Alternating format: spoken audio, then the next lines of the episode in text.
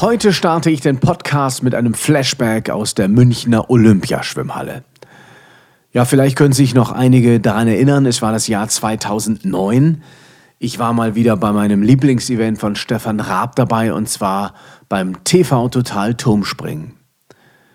Ich kann mich noch sehr gut erinnern, die Halle war ausverkauft, tausende Zuschauer saßen im Publikum gespannt auf ihren Sitzen, Millionen vor dem heimischen Fernseher, Überall grelle Scheinwerfer, etliche Kameras waren postiert, um alles genau einzufangen. Den ersten Sprung von fünf Meter, den hatte ich bereits sauber eingetaucht. Ich war nun also bereit für meinen zweiten Sprung. Und wenn ich den noch sauber absolviere, dann müsste das eigentlich der Einzug ins Finale sein. Komm, Junge. Daniel Aminati.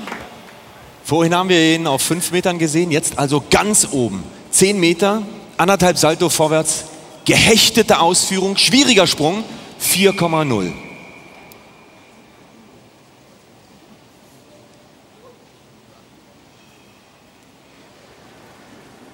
Hey, der hat garantiert wehgetan.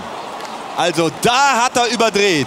Schade, so gut wie ihm der erste gelungen war. Dort vielleicht ein bisschen Opfer der leichten Schwierigkeit gewesen, dass er nicht weiter vorn war. Aber das von 10 Metern, das kann ich Ihnen sagen, da wollen wir nicht mit ihm tauschen. So ein Scheiß! Das gibt's doch nicht. Komplett vermasselt. Ey, diesen Sprung habe ich so oft im Training gemacht. Nie ist was passiert. Warum ausgerechnet jetzt in einer Live-Sendung? Das war der Rückenplatscher von 10 Meter, der beim TV Total Turmspringen unvergessen bleibt. Na toll. Ich stieg aus dem Becken und natürlich waren erstmal alle froh, dass mir außer ein paar roter und blauer Flecken dank der Körperspannung beim Aufprall nichts passiert ist. Aber eins war mir natürlich in diesem Moment sicher. Die Häme und Schadenfreude meines lieben Kollegen Stefan Raab. Übrigens, und das meine ich wirklich ganz aufrichtig, ich finde es so schade, dass der Bursche nicht mehr bei ProSieben ist. Er ist wirklich ein großartiger Entertainer, vor allen Dingen sehr authentisch, ein absolutes Original. So, nun stand ich also da am Beckenrand und ließ die Gags von Stefan und Moderator Matthias Obnöfel über mich ergehen und ich verstand die Welt nicht mehr. Finale, oh, dö, dö. das war's dann wohl. Ja, ich habe mich dann wieder wie so ein begossener Pudel zu den anderen Teilnehmern auf die Bank gesetzt und ich dachte mir pausenlos, was ist da verdammt nochmal schiefgelaufen? Von der Seite kam dann mein Trainer Michael Keminata an. Der wurde mir für dieses Event in München zur Seite gestellt und der sagte, Daniel, du hast beim Absprung zu viel Schwung genommen und deshalb hast du eine halbe Drehung zu viel gemacht und darum bist du auf dem Rücken gelandet. Beim Absprung weniger Schwung. Hast du beim Training stundenlang so gemacht. Aber egal. Schwamm drüber. Im nächsten Jahr greifst du nochmal an, Junge. Komm, Kopf hoch. Dann saß ich da und grübelte. Im nächsten Jahr? Die ganze Schinderei umsonst? Ja, die Live-Sendung ging inzwischen weiter. Die nächste Teilnehmerin stand auf dem 3-Meter-Brett, machte sich bereit für den nächsten Sprung. Und dann, Freunde, dann packte es mich. Ich wollte und konnte das so nicht stehen lassen. Ich kannte mich ja nur mit Live-Sendungen aus und ich wusste, wenn ich jetzt auf den Turm gehe, dann wird die Halle das zwangsläufig mitbekommen. Die können mich gar nicht rausschneiden. Und so war es dann auch. Ich bin dann rotzfrech meinem Impuls gefolgt, rauf auf den Turm. Ich an drei vorbei, dann auf fünf vorbei, auf siebenhalb und ich wollte auf zehn. Die Zuschauer in der Halle fingen schon an, vereinzelt mich anzufeuern, weil sie mitbekamen, dass ich nochmal springen wollte, obwohl ich schon längst aus dem Turnier raus war. Die Aufnahmeleiterin, die liebe Nicole, ja, die ist euch bestimmt auch bei TV Total schon mal aufgefallen. Das ist die coole Lady mit den langen blonden Dreadlocks gewesen, ja. Die schaute mich mit großen Augen an, so von wegen, was willst du denn hier? Dann gab sie mir aber zu verstehen, ich soll kurz warten. Sie checkt per Funk mit der Regie ab. Was ist der Plan? Ich sollte erstmal den Sprung vom nächsten Teilnehmer abwarten. Ich atmete tief ein und aus, wartete den Sprung ab ich schaute zu Nicole.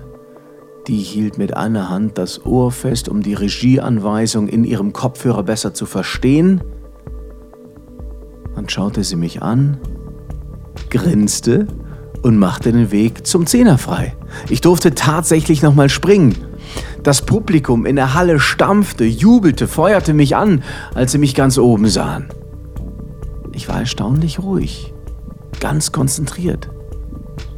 Ich begann Richtung Publikum rhythmisch zu klatschen, so wie ich das immer tat.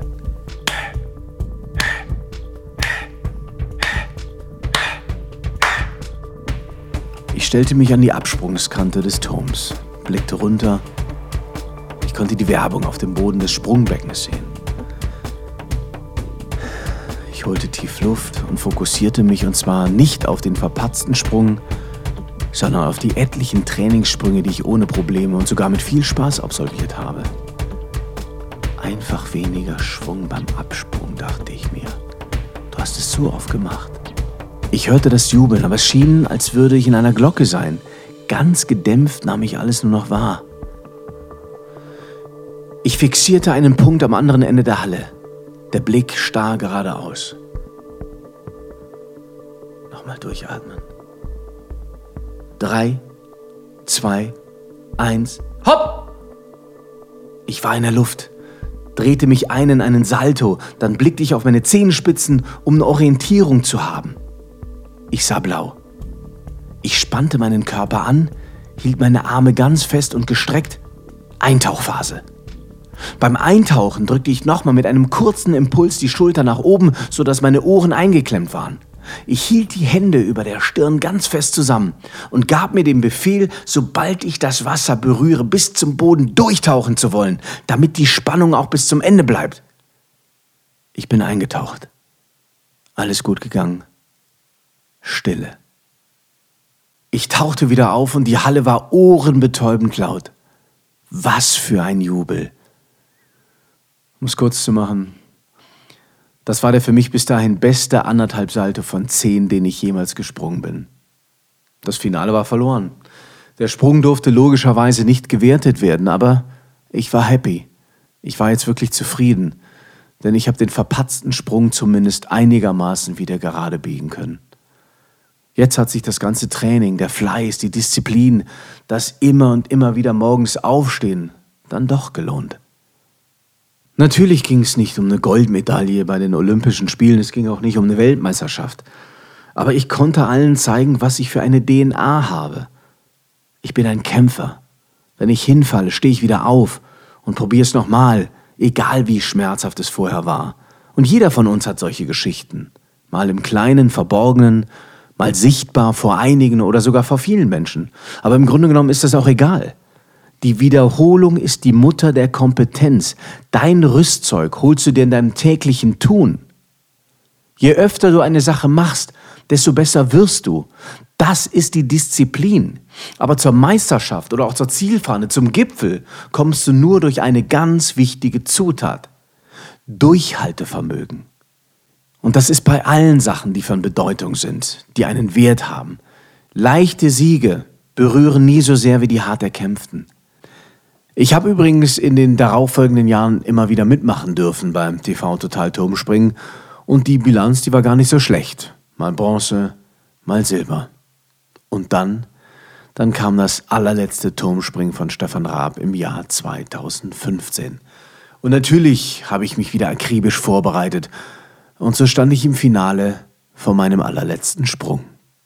Daniel Aminati, anderthalb Delfin Salto und zwar die gleiche Schwierigkeit wie Marcel Nguyen, also auch Schwierigkeit 4,5. Und der kann den, der kann den super zu Wasser bringen.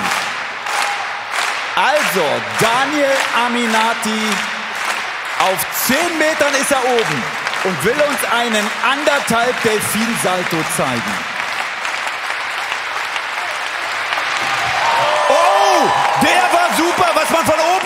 Hat. Aber wie sah der von der Seite aus? Denn das sehen die Referees. Zack, los. Drehung. Öffnung. Und gerade ins Wasser rein, das gibt's doch nicht. Was für ein super Sprung. Jetzt ist sein Schicksal in den Händen der Referees. Gibt es die Sensation? Gibt es das Wunder von München? Wir sehen es gleich und das ist der Sieg. Sieg für Aminati. Daniel Aminati gewinnt das Torspringen 2015. Ja, das war wirklich ein toller und für mich perfekter Abschluss und hätte eigentlich nicht besser laufen können. Also ihr Lieben, wir alle können was reißen, wenn wir wirklich wollen. Entscheide dich, lege deine Konzentration auf deine Stärken.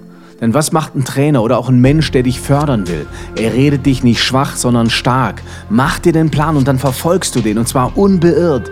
Wie heißt es in einer Ehe? In guten wie in schlechten Zeiten. Und so machst du es auch in der Beziehung mit dir selber. Du hast mal gute, mal schlechte Tage. Ja und? Trotzdem gehst du zum Training, gehst studieren, besuchst Seminare, lernst die Sprache, lernst dein Instrument, bildest dich weiter. Das heißt nicht, dass du jeden Tag 100% geben musst. Wir sind schließlich keine Roboter, aber gib immer etwas. So kommst du auch ans Ziel.